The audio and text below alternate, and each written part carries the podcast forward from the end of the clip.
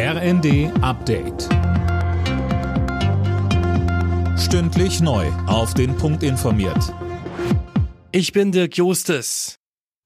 Deutschland will nun doch Panzer vom Typ Marder an die Ukraine liefern. Das hat die Bundesregierung nach einem Telefonat von Kanzler Scholz mit US-Präsident Biden angekündigt. Mehr von Jana Klonikowski. Neben den Panzern hat Deutschland auch die Lieferung eines Patriot-Raketenabwehrsystems angekündigt, genau wie die USA, die außerdem Schützenpanzer vom Typ Bradley liefern wollen.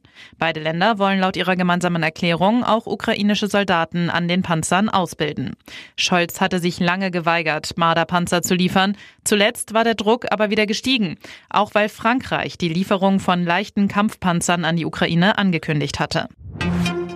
Der russische Präsident Putin hat eine einseitige Waffenruhe in der Ukraine angekündigt.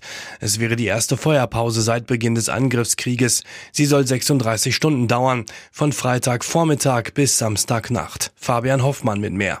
Putin ordnete die Waffenruhe mit Blick auf das anstehende orthodoxe Weihnachtsfest an. Zuvor hatte die russisch-orthodoxe Kirche dazu aufgerufen. Die Armee soll demnach an der gesamten Front die Kämpfe einstellen. Zuletzt hatte sich der Kreml noch gegen eine einseitige Waffenruhe gestellt, nun die Kehrtwende. Die Ukraine lehnt eine Feuerpause ab. Ein Berater von Präsident Zelensky sprach von einer zynischen Falle und einem Element der Propaganda. Der Republikaner Kevin McCarthy ist bei der Wahl zum Vorsitzenden des US-Repräsentantenhauses erneut gescheitert. Mehrere stark rechtsgerichtete Republikaner verweigerten ihm in weiteren Wahlgängen die Unterstützung. Sie halten ihn für zu gemäßigt. Die Abstimmung wurde erneut vertagt. Zur Vierschanzentournee. Alle deutschen Skispringer haben sich für das Dreikönigsspringen heute in Bischofshofen qualifiziert.